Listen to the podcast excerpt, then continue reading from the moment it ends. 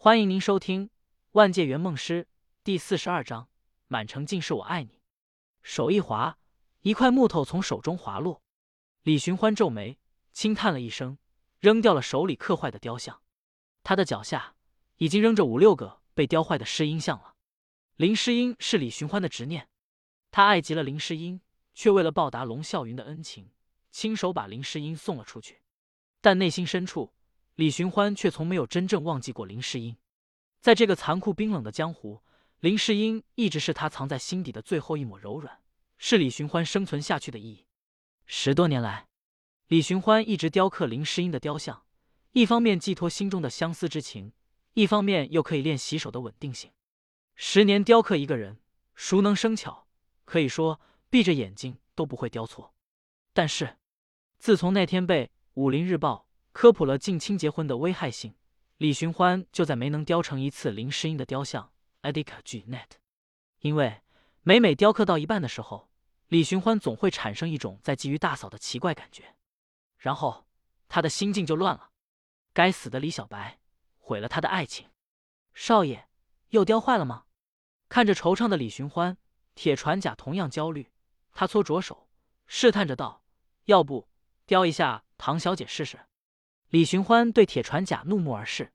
铁船甲憨憨的一笑：“少爷，我觉得唐小姐不错的，您不能总沉浸在过去。”咳，李寻欢咳嗽了一声，强行转移话题：“船甲，不知道为什么，这两天我一阵阵心神不宁，总感觉要出什么事。少爷。”您还在担心白少爷吗？提起李小白，铁船甲嘴角不由自主的流露出一抹微笑。白少爷都要一统江湖了，担心的应该是别人才对。李寻欢摇摇头。那天从星云庄回来后，我就再也不为李小白操心了。在这个江湖上，只有他祸害别人，恐怕再没有人能奈何的他了。小白少年得志，我只希望他能把心思放正，莫要走上邪路才好。少爷，你放一百个心。铁船甲笑道：“白少爷虽然胡闹了些，但从不滥杀无辜，死在他手里的人都是该死之人。”看报，看报！今天大新闻：妖剑李小白师姐唐若幽高调示爱李寻欢，小李飞刀天降姻缘。报童清脆的吆喝声从街道上遥遥的传来，又渐渐隐没。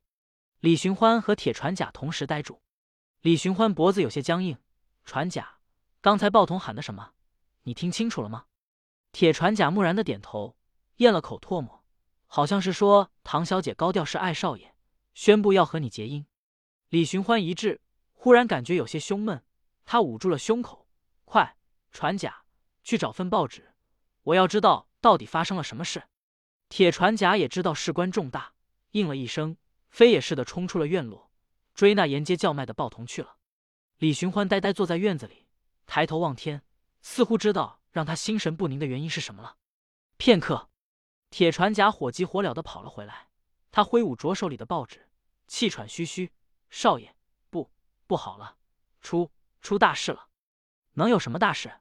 李寻欢强作镇定，冷声道：“把报纸给我，我倒要看看那李小白搞什么鬼。”铁船甲苦笑：“不，不用看报纸了，您出去，出去看看就知道了。”话音未落，李寻欢脚尖点地。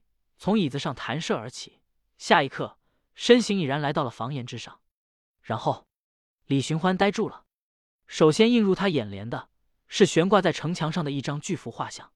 画像用宣纸拼接而成，怕不是有两丈多高。宣纸上是他的侧画像，一袭青衣，一手持飞刀，一手端酒杯送到了嘴边，眉目之间顾盼生辉，风流倜傥，一看就出自名家之手。画像旁边。写着两句诗：“一见李郎误终身，从此众生皆路人。”李寻欢眼角一抽，下意识的低头，却看到了一片红色的海洋。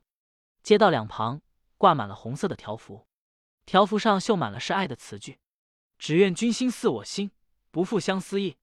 世间寻得两全法，不负如来不负卿。李探花，我爱你，永远为妻，死亡为戒。遇到你就从未想过要放弃你。”人生如梦，梦里是诗，写的我和你。山有木，兮木有枝；心悦君兮君不知。花开堪折直须折，莫待无花空折枝。往后余生，风雪是你，平淡是你，清平也是你。李小白，李小白，环视四周，李寻欢嘴唇哆嗦，眼前一阵阵发黑，看向星云庄的方向，就要去找李小白算账。可一转身，又看到两只鸽子并排着飞过，鸽子腿上绑着小小的红色条幅，上书“李寻欢，娶我”。李小白，李寻欢怒吼了一声，气急攻心，一口鲜血喷了出来，身子一软。在铁船甲的惊呼声中，一头从屋檐上栽了下去。李寻欢醒来的时候，天色已经傍晚。铁船甲端过来一碗中药：“少爷，你醒了。梅二先生说，您这是急火攻心，伤了心神，休养两日就好了。”急火攻心。李寻欢愣了一下，白天的情景突然闯进了脑海，他猛地坐了起来，扣住了铁船甲的胳膊：“船甲，告诉我，我是不是在做梦？”铁船甲神色古怪：“少爷，不是做梦，都是真的。现在整个江湖都知道唐小姐非你不嫁了。”我李寻欢一阵气闷，翻身从床上跳下来：“不行，我要走。”“去哪儿？”铁船甲愣愣的问。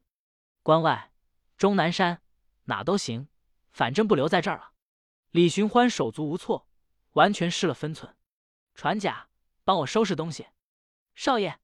铁船甲没动，他叹了一声：“少爷，听我一句劝，留下吧。白少爷虽然过分，但我觉得他做的对。您是该考虑终身大事了。不孝有三，无后为大。你就算不为自己，也要为李家考虑吧。小姐虽然好，可她毕竟已经嫁给龙大爷了。